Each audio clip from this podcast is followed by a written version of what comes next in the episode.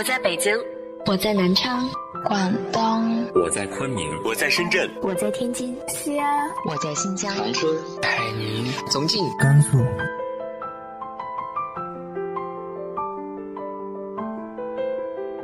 这里是 FM 幺八零八四，昨天的你的现在的未来，我是主播背着吉他的蝙蝠女侠。无论你在哪儿，这里都有我的温暖等你。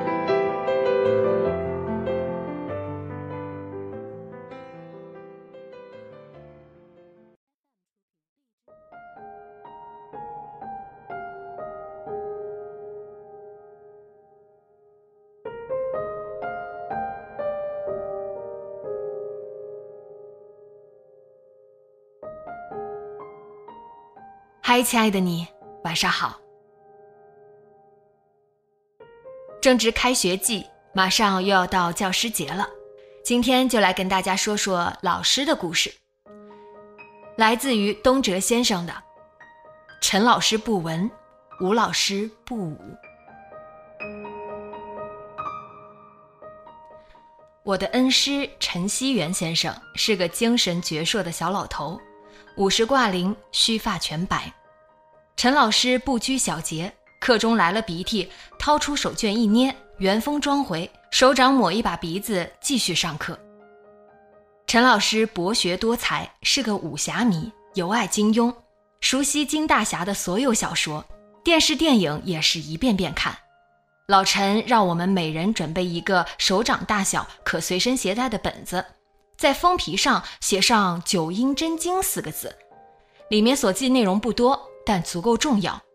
比如“然”字的用法，比如环境描写的作用，比如翻译的六字要诀。请打开《九阴真经》，看第三条。陈老师用缓慢却极具杀伤力的语气讲话。教室里有四个同学被罚站，他们违背了真经中的要诀。老陈封他们为四大恶人，董阳为四大恶人之首。学生渐渐熟悉了陈老师的套路，每当有人对《九阴真经》视而不见，做错题被点名被罚站，大家就跟着老陈一起编排：一人叫独孤求败，两个是玄冥二老或黑风双煞，七个就变成了江南七怪。如果人数众多呢？有一次出现了这样的情况，老陈一时摸不着头脑，有同学们跟着出主意，百花齐放。而老陈用他始终不背弃金大侠的精神，使劲摇摇头，这怎么能叫百花齐放呢？你看看这都是些什么人？金轮法王、灭绝师太、星宿老怪，他们聚到一块儿能有什么好事儿？分明是一场江湖浩劫。受封的这些江湖义士中，一般少不了三个人：董阳、谢阳、乔浩轩。他们有时隶属于四大恶人，有时又加入江南七怪。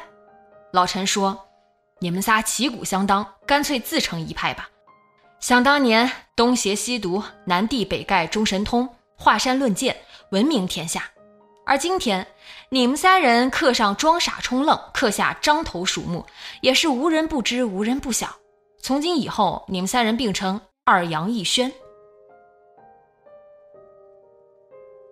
此后，二杨一轩行侠仗义的故事在江湖上越来越多。有人看见三人在月黑风高的晚上大战三百回合，胜负不定；有人看见他们聚集茅厕，吞云吐雾，秋波暗送，似乎在练什么绝世神功。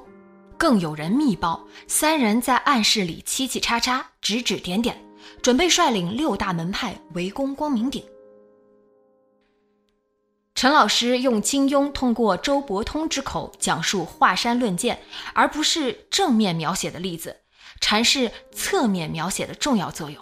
而妙手书生临死前偷取杨康身上的事物，后来成为黄蓉破案的关键证据，这情节。成了陈老师佐证伏笔的好例子。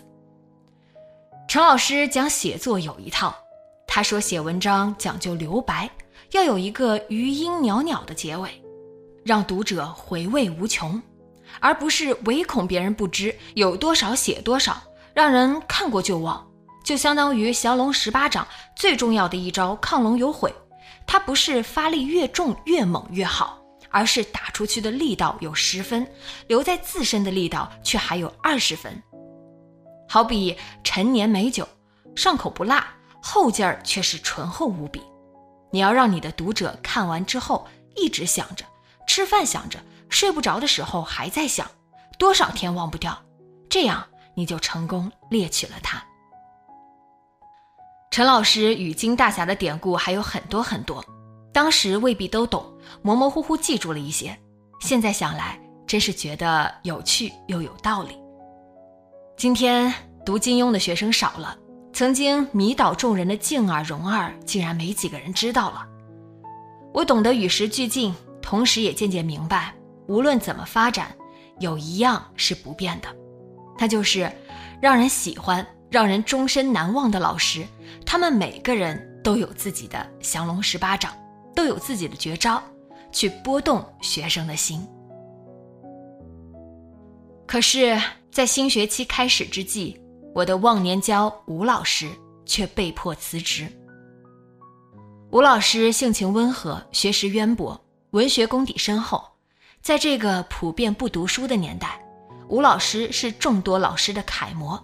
无论是面对学生，还是面对老师，他都能侃侃而谈，讲屈原，讲曹雪芹，讲托尔斯泰。他浑厚的声音如洪钟一般，在教室走廊飘荡。每次从他的教室经过，我都要驻足片刻，听他朗读，忍不住扒在窗口看。吴老师颧骨突出，皮肤略黑，额上有几道浅浅的皱纹。他站在讲台上，一只手捧着课本，一只手随着朗读的语调轻轻摇摆，眼睛透过镜片，时而看书，时而抬头。爱好文学的孩子真心喜欢他。他曾在暑假期间自费带着若干同学去曲阜拜谒孔子，去绍兴瞻仰鲁迅的百草园三味书屋，学生身临其境，吴老师实地授课。但是吴老师太过儒雅，甚至文弱，很多学生喜欢他是因为他管理的疏松，他的好脾气，他留下的作业往往是看一部电影，读一篇好文章。老师们也喜欢他，喜欢和他一起共事，因为他好说话，有忙必帮。因为有他的存在，就不用担心自己的成绩垫底，不会挨领导的批评。吴老师顽固地坚持着他的教学理念。我们脱离了教育的本质，我们太关注眼前的微小利益。语文教学是慢的艺术，我们却在拼命加速。学生不愿意阅读经典，是因为老师没有唤醒经典恒久不衰的生命力。我们只在实用和工具的层面填鸭式的灌输，导致学生的胃口败坏。我朦朦胧胧地记得这些，所以当大多数老师们在逼迫学生死记硬背、进行题海训练的时候，吴老师的班级在读书，在进行快速写作五百秒。在讨论小说版的《活着》和电影版的《活着》的异同和价值。吴老师的摸着石头过河没有那么容易成功，孤军奋战的奇迹少之又少。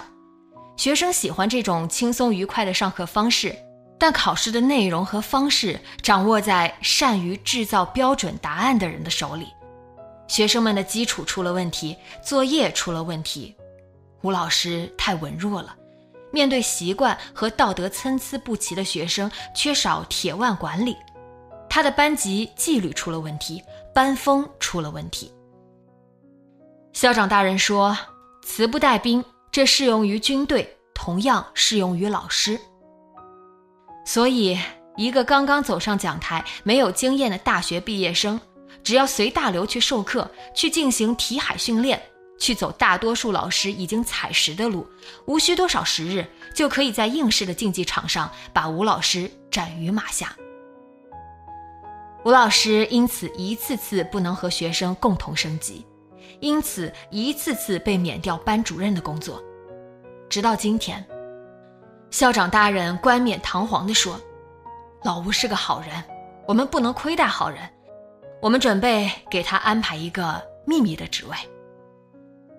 这个秘密的职位就是走下讲台，丢掉教科书，去辅助另一个老师管理学校的实验器材。四十多岁的男人被打入冷宫，教师的尊严不说，薪水微薄，养家糊口都做不到。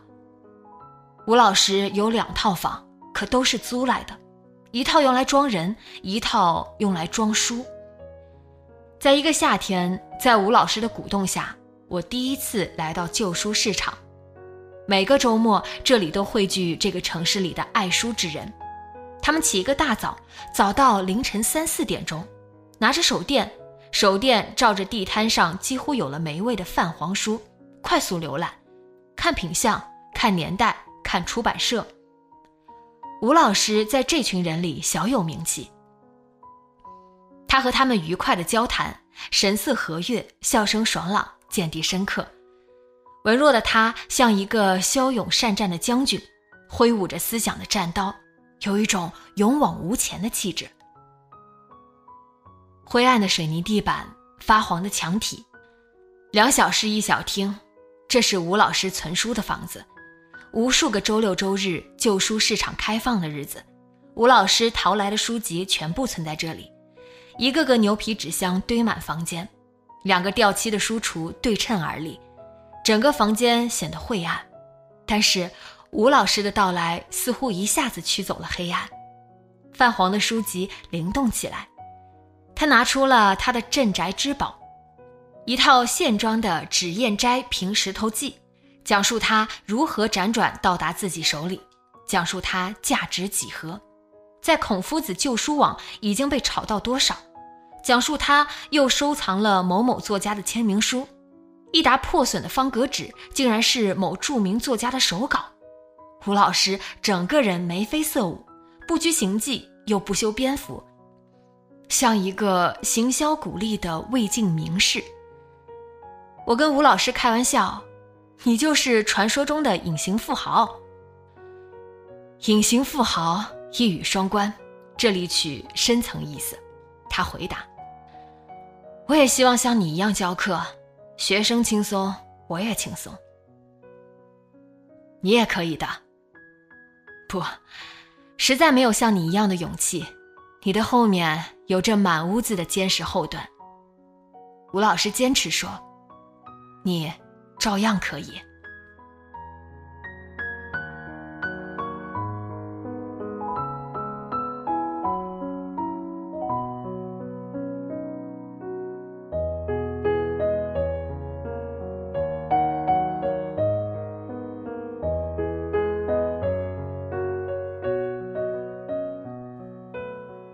你的学生生涯里有没有让你印象深刻的老师呢？